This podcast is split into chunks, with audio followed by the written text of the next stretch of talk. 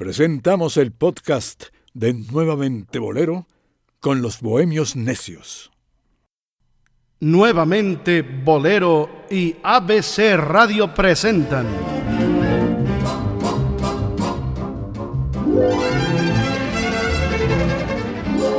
A los Bohemios Necios.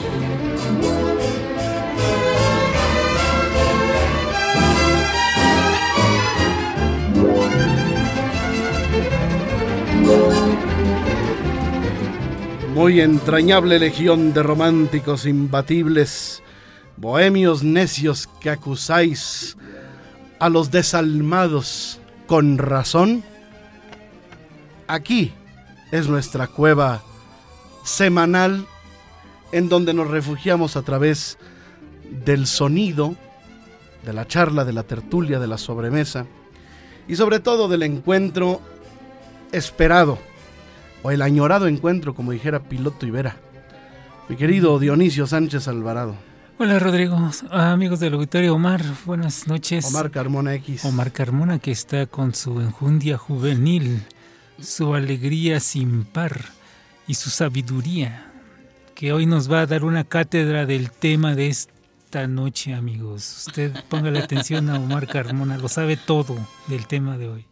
Este, bueno, bueno, bueno, bueno, pero es que, a ver, el tema surge a razón que Dionisio lo propuso. Y yo, cuando, cuando, cuando, Dionisio, cuando el sensei de acá, el bohemio mayor, dijo, vamos a hablar de música electrónica. Tú me dijiste, a ver, dos temas. Sí. La música electrónica o las chiquititas de Sullivan. Dije, ¿cómo, crees? Digo, no, este. ¿Sabes de qué sí estaría padre? ¿Sabes qué música electrónica? ¿Cómo Omar, por favor? Necesitamos imagen. Si quieres, después hacemos un tutorial de chiquititas de, de Sullivan. Sí, vamos a, YouTube. vamos a llevar un microscopio para ver a, las hormigas chiquitas y los parásitos que, bueno, Este tema es, eh, es Hace, hace... pero ¿cómo, cómo, cómo, cómo? Pero, a ver, a ver, a ver, a ver, regresemos. Regresemos. 1, 2, 3, 5, 4, 3, 2, 1. Dionisio dijo, vamos a hacer un programa de música electrónica. Y a mí cuando me dicen música electrónica, la referencia más inmediata que tengo yo, pues es la música de Antro, la música de Armin Van Buren, Paul Baidag, Paul y todos los nuevos que han surgido, que la verdad he andado medio despistado en ese sentido. Y digo, desde Patrick Miller en, hasta... ¿En ese nada más? Y hasta ahí, ¿no? Pero eh, lo que me manda Dionisio, lo que me comenta Dionisio, que, es música electrónica y del cual él va a mostrar estos ejemplos, de, contrastan bastante con el significado popular o la Asociación Popular de Música Electrónica. Bueno, yo me basé también en un texto que, si usted no ha leído a Rodrigo de la Cadena, eh, en todo lo que él escribe. siga. Se está tardando. Sígalo, por favor. Siga, así. No, eh, trata temas muy interesantes. Eh, recientemente habló de, esas mujeres cantantes que, han influenciado a las generaciones posteriores, a los cantantes hombres también, pero en alguna ocasión él mencionaba acerca de esos ruidejos que de pronto escuchamos, como bien dice Omar, en, en antros. ¿Quiénes van a los antros? Y quienes de pronto pasamos fuera de los antros o vamos a alguna fiesta que nos invitan y que de pronto empiezan con su con su punchis punchis que bien decía un amigo eh, que, que, trabajó en diferentes disqueras, pues eso es lo que vendía, ¿no? Entonces él se especializó en música electrónica y, y, y metían todo tipo de ruidejos y eso para, para los de las fiestas y los DJs es música electrónica, es todo un arte ya dentro de lo que es el, el ámbito popular que, se menciona dentro de la música electrónica. Sí, los millennials tenemos como referencia pues todo eso. Ay, ay, ay. Oye, Dionisio, ¿qué sería? No sé. Yo soy baby, baby boomer por mi generación. Ole.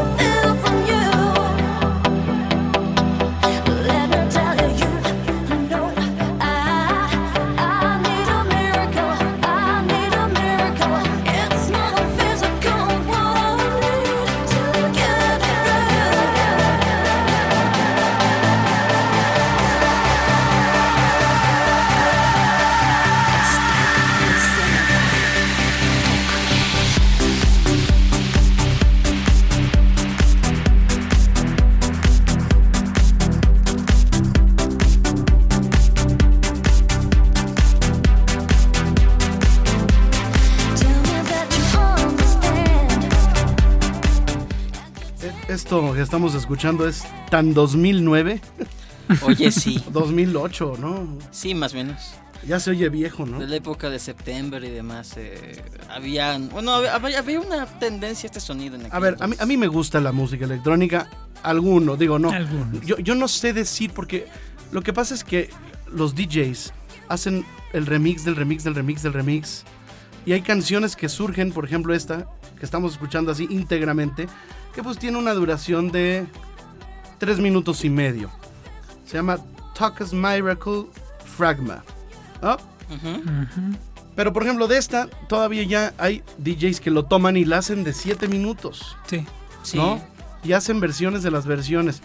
Y aquí sí eh, influye. A ver, ¿qué es la música electrónica? Es lo Bueno, primero que yo les preguntaría. Eh, eh, me puse a buscar, eh, entré a San Google y encontramos cualquier cantidad de portales que hablan de, música electrónica. Y el concepto más generalizado que encontré en todos los portales es el siguiente.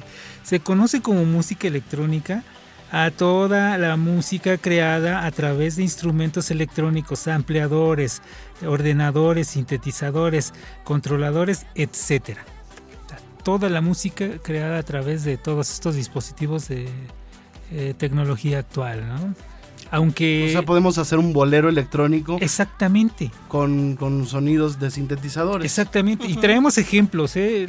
Yo Bueno, le- anota la tarea, eh, Omar, Mira, Sí. para mira. nuestra próxima reunión. para la próxima reunión. Eh, Bolero electrónico. Ahí, ahí tenemos, eh, eh, Omar, eh, le- nos pusimos a buscar música y encontramos un tema de Ernesto D'Alessio. ¿Hicieron una pijamada o algo así? Sí. Y, Virtual. y estuvimos ahí con para luces de colores, la pista Sí. acá de este de cristal de aquí transparente, con luz, todo estábamos Es ahí hasta, buscando. la, Ya- hasta la bola de cristal salió. ¿Llevaron Sí. mamelucos? Eh, Eso hubiéramos querido, pero No hubo. Omar, y Omar, no alcanzó. es- es- es- ese está en el otro tema, en el otro programa, ¿no? En el- Ah, En el, que, en el que no Sí. quisiste que Omar... bueno, eh, eh, entonces encontramos un tema muy interesante, el tema de Acaríciame con Ernesto D'Alessio. Adiós. Esa es música electrónica. Si se nos, nos basamos a lo que es el concepto Ah, que bueno, encontramos. todo es música electrónica No. mientras esté hecho con, con samplers. Exacto. Pero, o sea, si escuchamos este tema de, de Ernesto D'Alessio, escucha lo bien hecho, lo bien hecho que está. Si, si pones el, el- el tema de, de Ernesto D'Alessio, el de Acaríciame. A ver, a, A ver, ver. antes, antes de, de eso, yo le preguntaría a Omar, ¿qué es la música electrónica? Ya me dijiste tu definición de San Google. Ajá. Ahora, Omar, dinos la tuya. Mira, yo creo que complementando lo que menciona este Dionisio. Ay, qué odiosos. Creo que yo es sobro aquí. toda la, la- la que- aquella creación musical que prescindiendo de un instrumento natural ante un micrófono llega a crear una conjunción de, de melodías realmente con un beat muy establecido eh, y preponderantemente suenan estos sintetizadores eh, con un patrón repetitivo Exactamente. y yo creo que es lo que diferenciaríamos de la música electrónica de lo que es la música Porque hecha lo, que está diciendo Omar, los- digo, lo que está diciendo Dionisio es pop electrónico no cualquier o electropop. Mira, No, es que no. mira, eh, atendiendo a lo que dice Dionisio, si nos fijáramos en que únicamente música hecha por computadora, pues tú No, puedes lo de, hacer lo de D'Alessio. lo de Alessio, por ejemplo. Es, es pop electrónico. Perdón, te estoy interrumpiendo, sigue. Entonces, yo lo- a lo que me refiero, a que dif- diferenciando un poquito este, la música electrónica, es música que cumple con ciertos, pat- con ciertos eh, patrones repetitivos, que no tiene una gran complejidad en su letra y, y nada, sino que va haciendo variaciones muy leves sobre un ritmo muy, eh, muy este... pues muy definido, ¿no? O sea, muy- no, no, no cambia de ritmo. Si acaso hay unos puentes donde hay como unos descansos, digamos de así, o sea, vuelve a lo mismo. Y es Sí. lo que escuchamos, por ejemplo, con Daft Punk, con Hardwell y todo ese tipo de, de músicas Sí. que, como hemos mencionado, son propias de las fiestas de hoy en día. Sí, y casualmente, bueno, Y de los raves. buscando en, en estos, en estos portales que hablan exclusivamente de música Bueno, ahí sí electrónica, no sé. ellos eh, mencionan que la llegada de la música electrónica al ambiente popular, o sea, en una, hacen una definición exacta, bueno, se- separan perfectamente el momento en el cual ellos piensan a partir del finales del 1999 al 2000 en adelante, ellos, ellos ya marcan varios portales como realmente la llegada de la música electrónica al ambiente popular que es más o me- es lo que tú estarías diciendo porque anteriormente ya lo platicábamos y eh, la música electrónica surtió cualquier cantidad de música para las estaciones de radio en México Sí, bueno, pero ahí, ahí yo, yo, yo estaría un poquito en contra porque, por ejemplo, donde dejamos a gente como Patrick Miller y todos estos este, sonideros que se especializaron en High Energy a partir de los fines de los 80 A ver, a O ver. sea, a ver. eso ya era Ay, música ca- electrónica Spanish, popular. Spanish, please. O sea, Spanish. Patrick Miller y otros... eh, ¿Quién es Patrick Miller? Perdón, no sé. Un DJ de High Energy que fue un tipo de ¿Qué es música... High Energy? Un tipo de música electrónica eh, que ustedes los van a ubicar muy fácilmente al final de los años 80. Sí. Esta música electrónica eh, es era mm, y en México fue muy popular, en- o sea, así como había mm, este bailes sonideros donde meten este un DJ mete a la matancera, a Celia Cruz y demás, pues así habían este tipo de, de DJs enfocados a una música electrónica. Tan así que y a mí me tocó que ya en los, en los no- 97, 96, ya en las estaciones como 97.7 ponían ya eh, este tipo de, de DJs.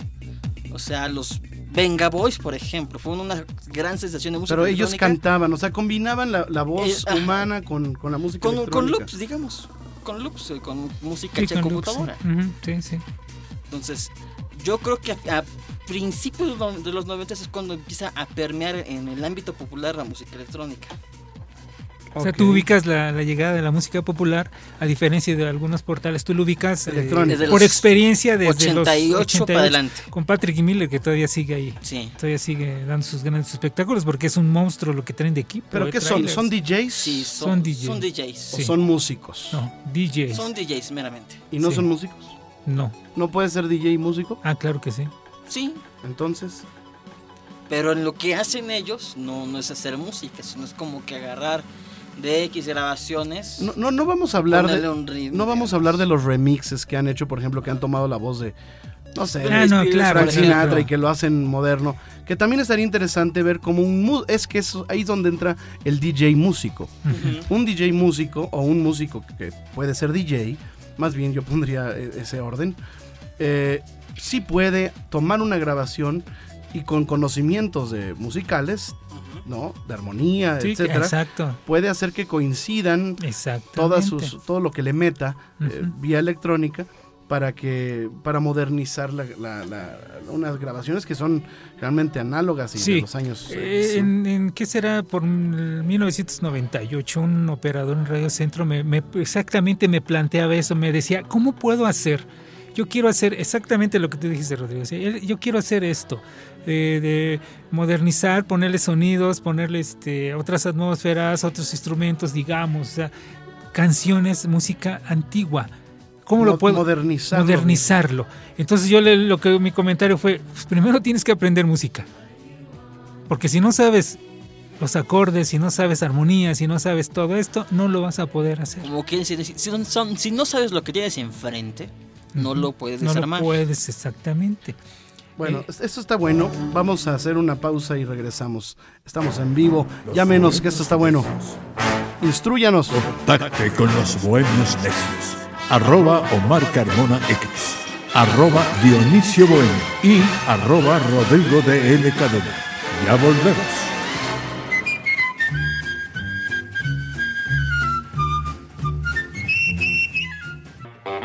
Escuche este y todos los programas de los Bohemios Necios en nuevamentebolero.podomatic.com. Continuamos.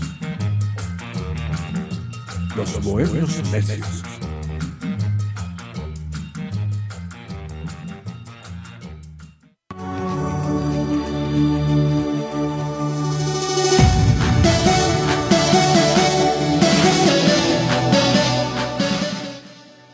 Ok, estamos de vuelta aquí con este programa un poquito fuera del bolero.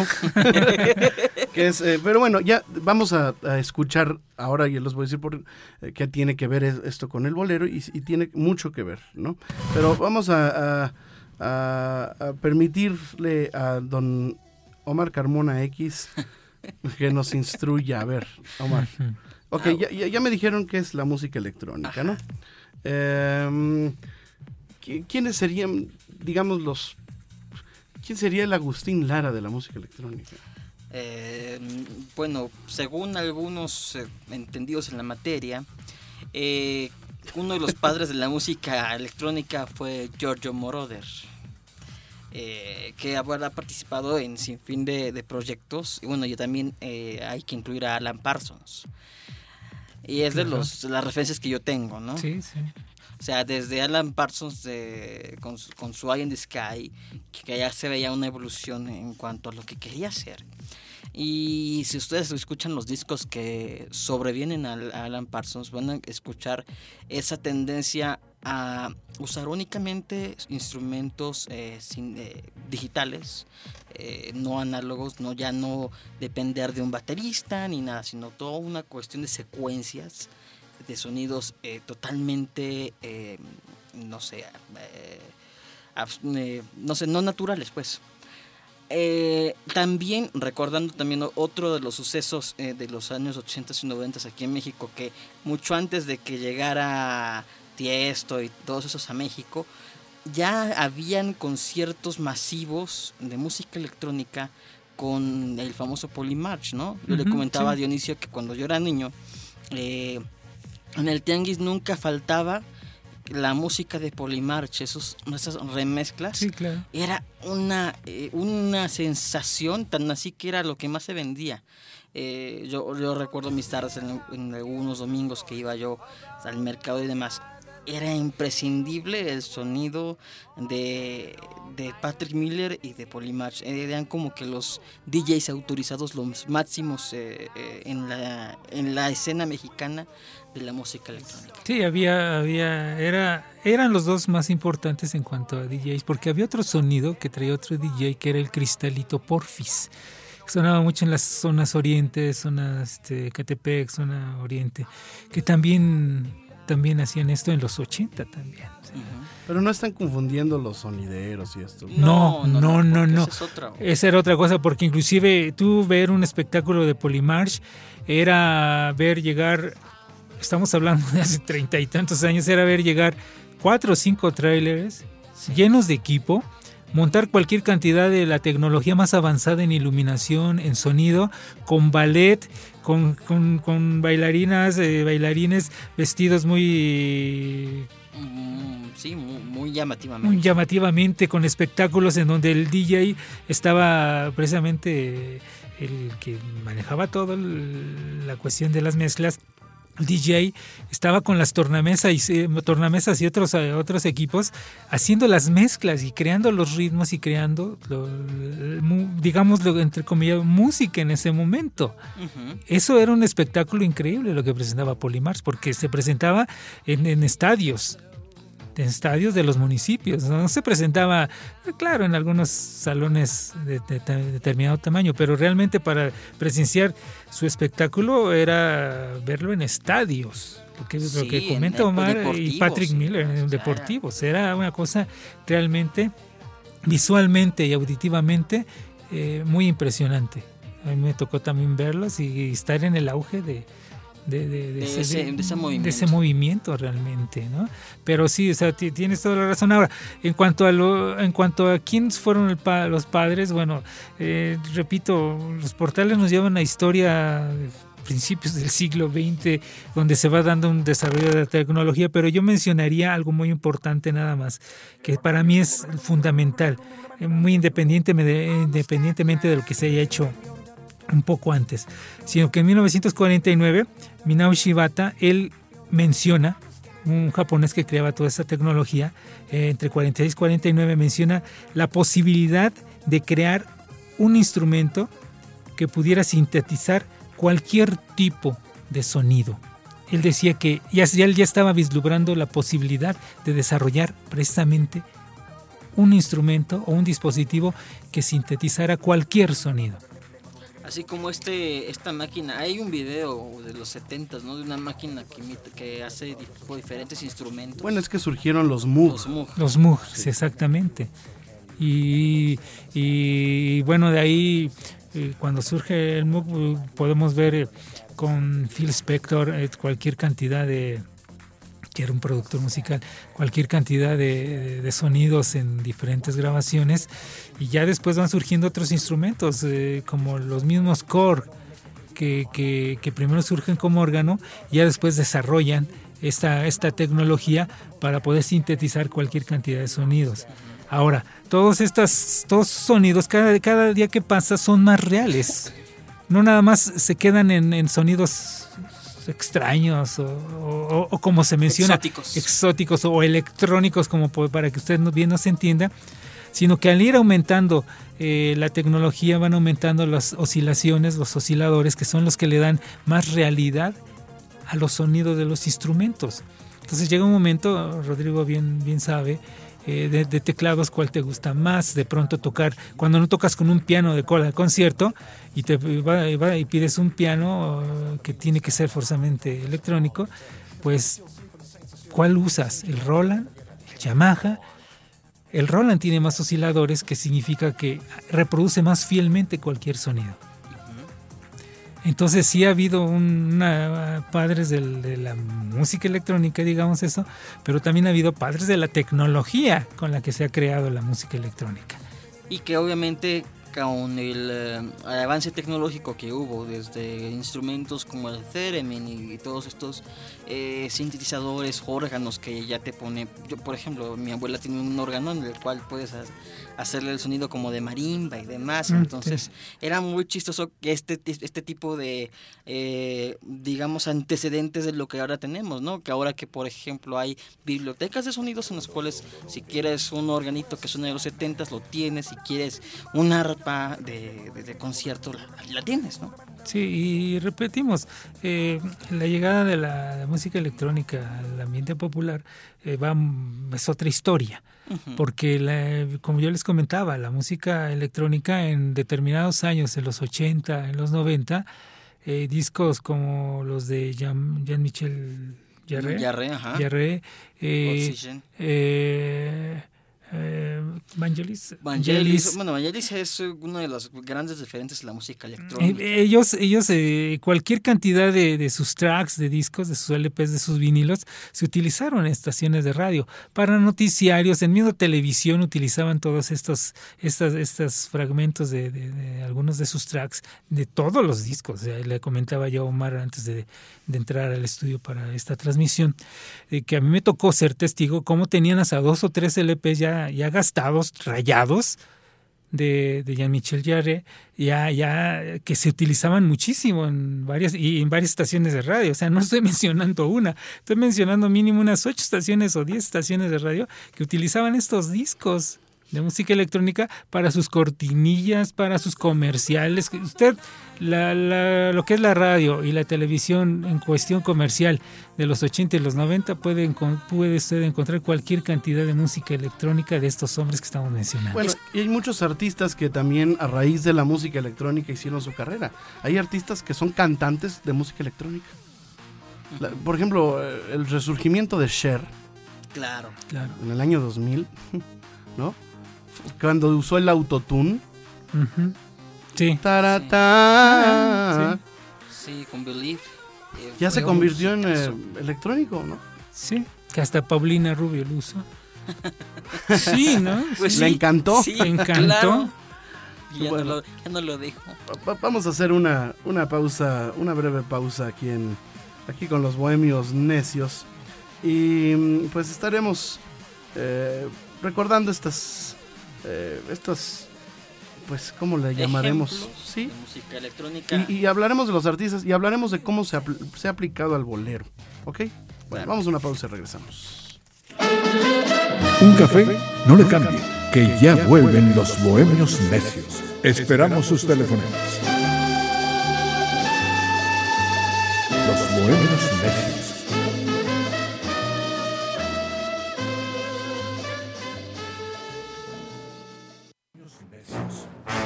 El bolero es solamente el pretexto para nuestras conspiraciones. La necedad y la bohemia son materia imprescindible en esta emisión. Continuamos.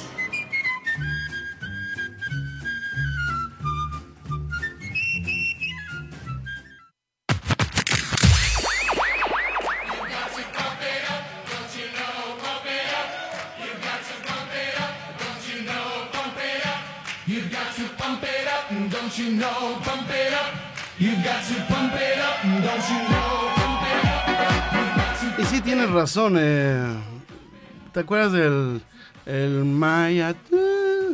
Ah, los de Dragos de ¿no? Sí, Gran romanos. así es. Bueno, muchos artistas, hay muchos.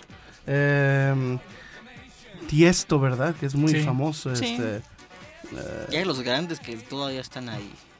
Sí, porque hay realmente los, los que han surgido, que son Dimitri Vegas, Harwell, pues Avicii en paz descanse, ya son otro, otro- también como que se desmarcaba un poquito de la onda eh, que tenían en el 2000, del 2000 al 2009 estos DJs, ¿no? Eh, ahora también hay muchos que dicen es que no toda la música electrónica la puedes catalogar. ¿Cómo igual, se llama ¿no? este famosísimo que ahorita ya está en las grandes ligas? Pues está David Guerra. David Guerra. Ese, ese, Ujú. ese, ese, Ujú. ese. Que a a mí Y me la, y la David Guerra. pronunciación. ¿eh? O sea, No, no. Aquí, ah, aquí, Aquí está- hay calidad. Aquí hay calidad. aquí hay calidad. Yo iba a decir David Guetta. Ese es otro, ¿no? Ese es, otro, es del barrio. es un cuate del barrio. Versión región 4, región 4. Oye, ¿cuál sería la más fácil de este? Es que- Ay, esa. Bueno, ¿de dónde? Bueno, eh, les iba yo a decir que íbamos a, les iba yo a poner unos ejemplos. Ya les he puesto el de Sergio, el de Juan García Esquivel, ¿no? Ah, el, claro. de, el de con Antonio Prieto, ¿no? Sí, sí. Bueno, pero ahora eh, no confundamos tampoco el lounge, ¿verdad? Con, con la música, con la música eh, electrónica. De- pues sí, es eh, de hecho cuando hicieron el programa de, de- de- hace como dos años mencionaron esto, ¿no? De, de, de que el lounge, o sea, se tenía como una música para muy muy suavecita para acompañar estos este, lugares de los hoteles, la recepción de los hoteles, cuando estabas esperando a una persona. Era música ligera, digamos. Eh, y de hecho, incluso hay una serie de discos que se acaba de retirar hace como unos dos años, se llama Ultra Lounge, donde usted puede escuchar desde sonidos exóticos que eh, refieren a los tikis, a, las- a los, estos tótems de la isla de Pascua, Sí. y con motivos este, de, de esa... Moais. Se llaman Moais. Moais, Ajá. exactamente. Bueno, también incluso hay Mambo Lounge, muy interesante. Caray. Sí, esta selección de discos, no sé, de, no sé a quién se le ocurrió, pero qué bueno que se le ocurrió remasterizarlos. Y créanme que es este. es- se, se encuentra uno a gente como Don Costa, como este. Bueno, un sinfín de orquestas que tenían este atrac- esta. No sé, ese interés por el sonido exótico, ¿no? En el mismo disco también puedes encontrar la, la voz de Aima Sumac que era una mujer fuera de, de este mundo con un rango impresionante, ¿no? Eh, entonces, el lounge y, el- a lo mejor la música electrónica en ciertas eh, formas tienen un, pueden cumplir el mismo propósito, que simplemente acompañar un rato de espera y, ya está, ¿no? Pero la música electrónica yo creo que dista del lounge en el que es más marcado el ritmo y si, ahí sí tienen la, la- la intención de hacer bailar a, a las masas, ¿no? Porque ni siquiera es como para que la bailes con tu, con tu pareja, ni nada, es como que para andar en bola y echar relajo. Sí. Ahora, bueno, eh, hay muchísimos, muchísimos eh, géneros. Igual eh, para nosotros que regularmente, en mi caso, no conozco mucho de música electrónica, de pronto te encuentras con cualquier cantidad de géneros y subgéneros dentro de la música Ah, sí. electrónica, que son, mm, que varían las características. No sé, eh, simplemente del house y del techno se derivan un sinfín de Un sinfín, sí. Sí, es lo que decían algunas, algunas veces, es que no puedes comparar, por ejemplo, a este Dimitri Vegas con, con, con Avicii, o con Armin Van Buren. Armin Van Buren es un DJ enfocado al trance, que es una, eh, digamos, una música electrónica más tranquila, muy, eh, muy ambiental. Y Dimitri Vegas es un ritmo mucho más marcado, más rápido. Entonces, hay gente que se ha dedicado a clasificar todo este tipo de, de subgéneros y de muestras que si uno pone atención con las bases que le dan a uno para diferenciar eh, a estos artistas y estas eh, composiciones, pues sí se puede percatar de ciertas diferencias, pero en el entorno en que se escucha esta música, que es eh, en los santos, en las reuniones, en las cuestiones de masas, pues la, gente no va a ir a poner atención a que si la voz entra acá o que se le hizo un filtro o que si es house o es trance o es este no sé trap no sino va más bien a pues a echar relajo no a, sí a, a, moverse en grupo, a ver los eh, espectaculares este, efectos visuales que tienen estas presentaciones, que usan muchos recursos para tener al público muy prendido, como es el caso de reflectores, el caso de eh, luces láser.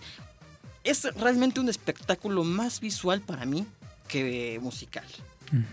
Porque bueno, realmente también si nos, si nos vamos a la cuestión de, de qué tanto se ha utilizado la tecnología o este tipo de ordenadores, controladores y anexas dentro de la música popular, eh, está, ha estado presente desde hace muchísimos años, desde hace más de 40 años, en cualquier cantidad de géneros. ¿eh? Sí. Lo mismo lo podía encontrar usted en la, en la música grupera, con, con grupos como los socios del ritmo, utilizando algunos eh, aparatos, algún equipo Moog, eh, o utilizando vocoder en uh -huh. algunos números, o en la mismísima música disco que sorprendió, a mí me sorprendió, recuerdo bien en los 70, cuando de pronto veo a Gloria Gaynor eh, y escuchaba yo los violines como en sus grabaciones, uh -huh. pero no había violinistas, ¿no? Y era un tecladista con algo que le llamaban string, o sea, cuerda en, en inglés, pero sí, aquí como que secuencias grabadas de la era este, no, era en ¿No? vivo, ¿En lo vivo? y, sonaba el, el, era un, como un teclado normal, un piano normal, pero sonaba a violines, a violonchelos, a chelos, a Wow. contrabajos.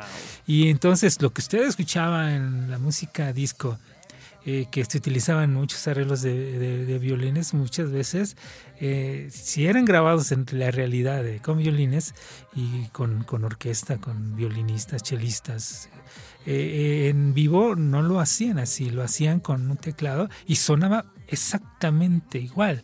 Inclusive eh, dentro de lo que es el, varios discos de las estrellas de Fania, me parece que en el tema del cantante, que se oye como violines, Sí. se oye como orquesta, como violines. Se escuchaban los chelos. Sí, todo eso. Me parece, si no mal recuerdo, si es en ese tema o en otro que también, en otros que se grabaron, pero creo que ahí se utilizaron, eh, se utilizaron strings, teclados. No, no fueron, o sea, no fue cuestión electrónica. Porque en el cantante se escucha muy natural la cuerda. Se ¿eh? oye O sea, muy natural la digo, cuerda. Comparando las grabaciones que podemos encontrar, por ejemplo, de grupos como los Temerarios o yo qué sé, Ujú. de esa época que usaban más o menos estos sintetizadores, pues sí te da, se nota la diferencia entre un instrumento real en aquel entonces y un Sí. instrumento Sí. eh, de, sintetizador. Ujú. Y ahora ya es más difícil saber qué tan real o no es. el Es, lo que se está haciendo, exactamente, porque eh, ha estado presente en, en- en- en- en la música popular ya desde hace años hacia acá, ha estado presente la, la influencia de la tecnología y del, digamos, entrecomillado, música electrónica. Porque si de pronto nos vamos al término que realmente conocemos, es lo que estás comentando, Omar. La música para los antros, la música que hace un DJ en el momento, ahora ya con la tecnología actual, aunque muchos siguen utilizando algunas tornamesas, claro, ya tornamesas este, digitales, ¿no? Exactamente. Ya no la tornamesa análoga. Sí, ya no es como que te lleves tu laptop y demás, ya, ya- ya hay este controladores que nada más te conectas tu teléfono o tu iPad, por así decirle, y pum, ya Sí. tienes todas las bibliotecas de sonidos y todo, o sea, es Ujú. impresionante el avance tecnológico que que al final de cuentas yo creo que todo esto se refiere a que pues esta música no es como tanto para poner atención, sino para andar pues teniéndola de fondo en lo que uno baile o en lo que uno conversa o etc. ¿no? Sí, aunque realmente la, muchas veces la mayoría de música es música de fondo, pero bueno, tienes toda la razón.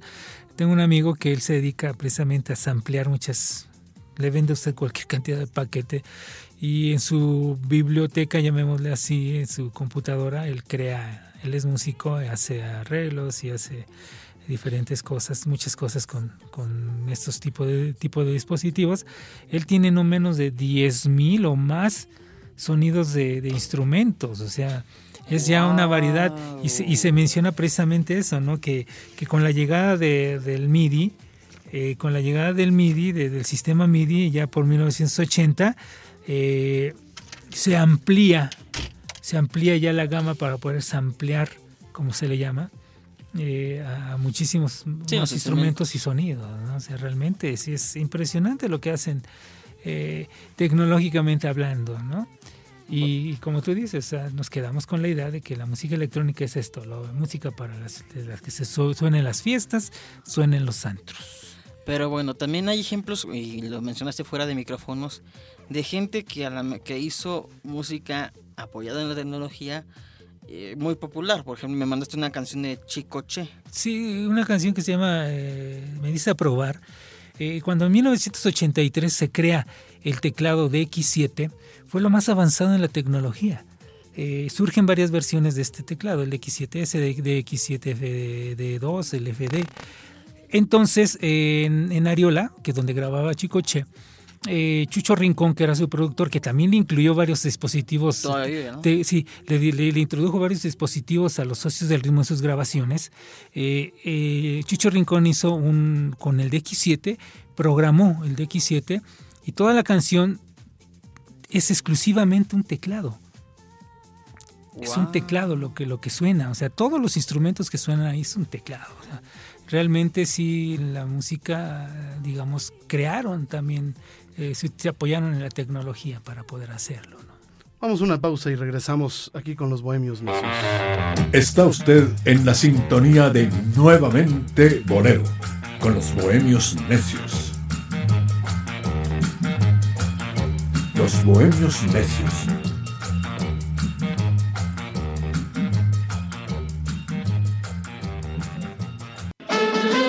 Está usted en la sintonía de Nuevamente Bolero, con los bohemios necios. Los bohemios necios.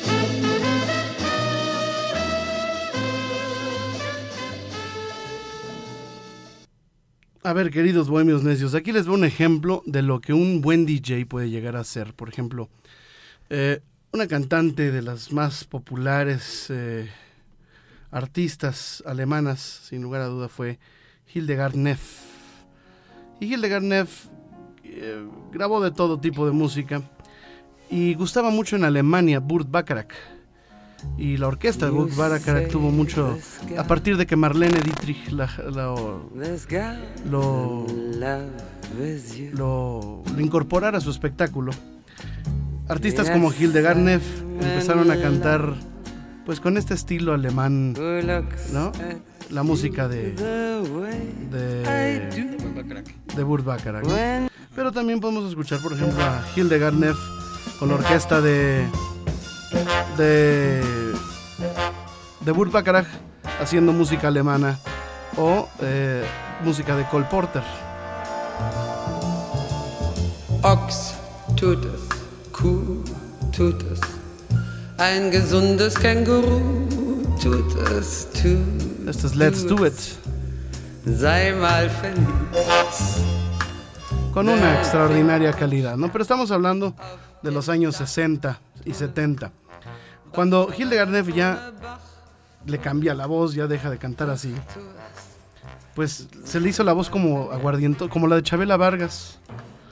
Entonces, entonces lejos de sacar lo mismo y de seguir cantando lo mismo, su último disco, ya ella, ya decadente, bueno, su voz, más, más no ella, más no ella, eh, tuvo un renacer en la juventud eh, berlinesa a raíz de un single que se llama Angel. Ángel. Vamos a escuchar, si les parece, lo que, lo que se logró. Vamos a escuchar.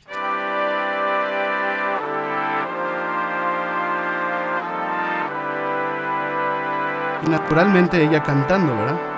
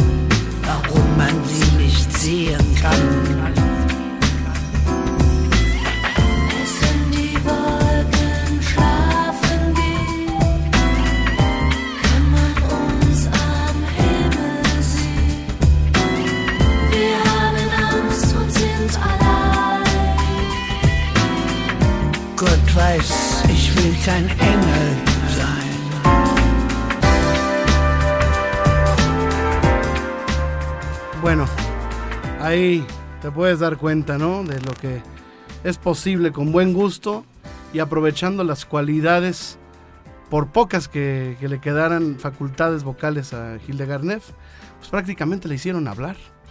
Y le Sí. sacaron una canción Sí. padrísima. Sí.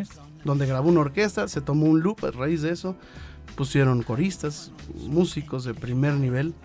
Y esto es lo que se logra cuando hay un eh, músico que a través de la música electrónica logra darle un pues eh, nutrir de no solamente de, de modernidad o de novedad a un artista pues por demás eh, experienciada ¿no? Eh, experimentada en, en- en- en el, en el- en el campo de la música ¿no? y esto es lo que se logra ¿cómo ven? Interesante, muy interesante, no, lo, no lo había escuchado. A José José lo pudieron haber grabado así. ¿Mm? No dudes que lo hagan después, ¿eh? Sí, lo van a hacer. Bueno, pero vaya, José grabó, digo, perdón, Hildegard grabó para esto. Claro. Claro. ¿sí? Y tomaron fragmentos de, de sus discos y de su trayectoria. Realmente creo que es bastante interesante lo que, lo que se logró. Bueno, em, si tuviéramos que escoger alguna canción, ¿con cuál nos vamos? Pues puede Mm, ser, no sé, Dionisio mencionaba a este Bueno, puede ser eh, un clásico también de la música electrónica, Carros de Fuego. ándale, Chariots of Fire de Evang- Vangelis, ¿no? Sí. O sea, realmente es algo que quedó ahí en la memoria, tanto visual como... Y que aún es, pues, así que parte de algunos soundtracks de las películas, ¿no? Sí. En alguna escena este, cómica o de, de que van en cámara lenta, siempre usan ese, esa Chariots of Fire. Oye, el video de Mr. Bean en las Olimpiadas. Ah, sí. Exactamente. Exactamente. maravilloso. Maravilloso, sí. Sí, pero estos 70s, ¿no? Ajá.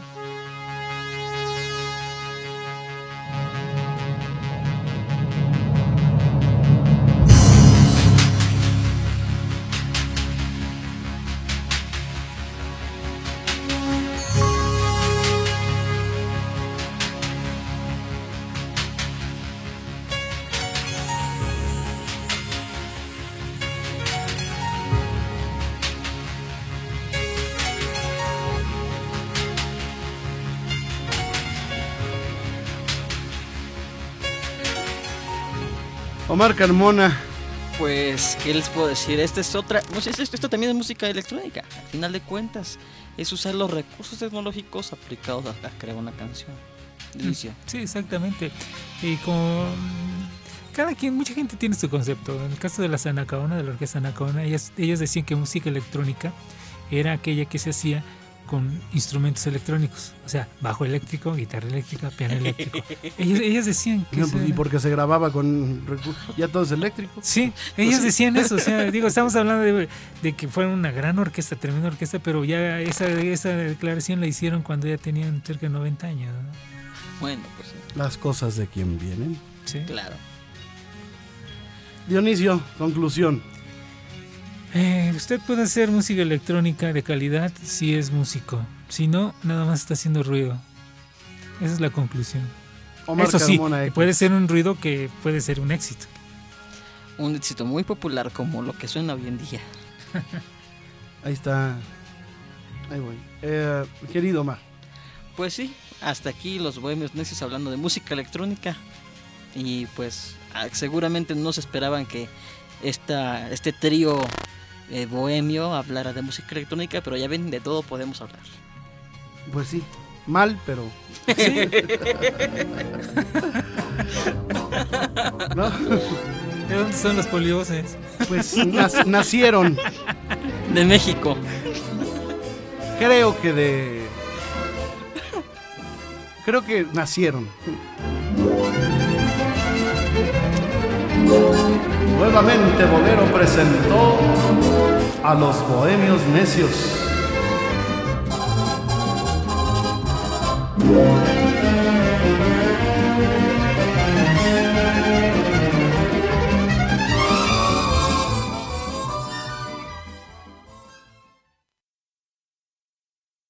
Este fue el podcast de Nuevamente Bolero con los Bohemios Necios.